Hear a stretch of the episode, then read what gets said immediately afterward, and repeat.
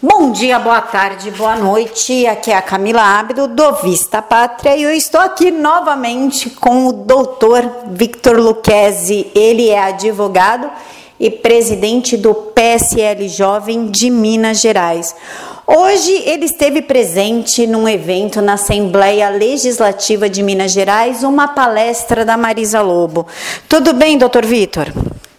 Tudo bem, Camila. Prazer falar com vocês do Vista Pátria de novo. Doutor, o que, que aconteceu hoje na Assembleia aí de Minas? Olha, Camila, hoje é, a Assembleia recebeu aqui em audiência pública a psicó. É, veio a convite do deputado estadual Coronel Sandro do PSL é, e também do, do, assessor dele, Caio Belotti, que é um ativista de direita bem conhecido aqui na cidade, já vem com uma caminhada do conservadorismo há mais tempo, principalmente no meio católico e trouxe a Marisa Lobo para tratar do lançamento de um gibi infantil por parte dela, que visa ali conquistar, cativar essas crianças antes que a escola as cative para o lado da ideologia de gênero. Então o gibi tem o título Viva a Diferença e trata exatamente dessa diferença entre homens e mulheres, né? Diferença biológica, genética e social. E é esse o caso, né? Tratar de, de diferenciar homens e mulheres para passar por cima do contexto, do conceito absurdo da, da, da esquerda de que o gênero é apenas embasado em construção social. O que, que foi tratado exatamente nessa palestra? Porque eu estava vendo os stories do senhor no Instagram e a impressão que deu foi que houve um debate, para não dizer embate, entre o pessoal que é contrário a isso e o pessoal que é a favor a, ideologia de gênero. O que, que aconteceu lá? Não, na realidade a, a plateia toda era composta por, majoritariamente por pessoas de direita. É, a esquerda, vez ou outra, infiltra alguém nesses tipos de evento aqui em Belo Horizonte, mas hoje eles estavam ali, vou dizer, com o farol baixo. Não, não apareceram não. Então, na verdade, foi uma palestra bem, muito bem conduzida por ela no sentido de combate à ideologia de gênero. Não, não houve defesa no âmbito ali da audiência pública da ideologia de gênero, não.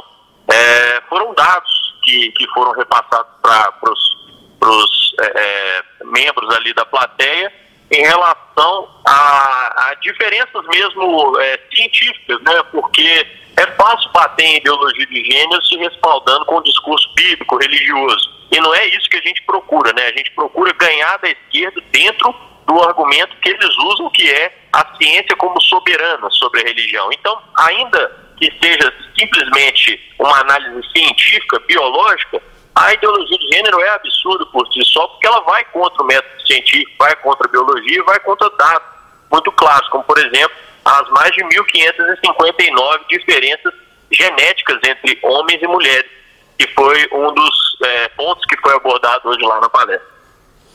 E doutor, essa revista ela é voltada para o público escolar, vai ser distribuída nas escolas de forma gratuita?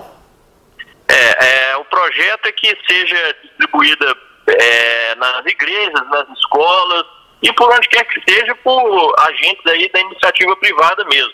Inclusive, há no verso da revista a possibilidade ali de inclusão de empresas ou nome de pessoas que estão ajudando na divulgação e na difusão desse material. É, como normalmente se, se coloca é, nesse tipo de, de, material institucional, apoiadores, né, quem elaborou a cartilha e tal, ela deixou lá muito inteligentemente em branco o espaço, olha, apoiadores, dois pontos, em branco, para que você coloque lá a logo da sua empresa, a logo da sua escola cristã, a logo é, do seu nome aí como agente político da cidade. Então é uma iniciativa que vai partir mesmo é, das pessoas, né, da, da, da, sociedade civil organizada. Então é o papel da direita é, de não esperar que o Estado nos ajude nessa guerra cultural, nessa guerra ideológica, mas que a gente mesmo, é, enquanto agentes ativos aí do conservadorismo, saiamos em prol de uma pauta tão importante quanto essa. É, um, é uma cartilha voltada para o público de 4 a 8 anos, então acho que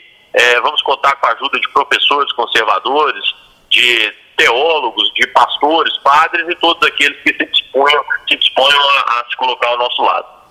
Doutor, o senhor sabe se é somente regional em Minas Gerais ou se esse projeto vai se estender pelo Brasil? Por enquanto, a cartilha ela está é, aqui em Minas, né, por conta de, de ter sido lançada aqui.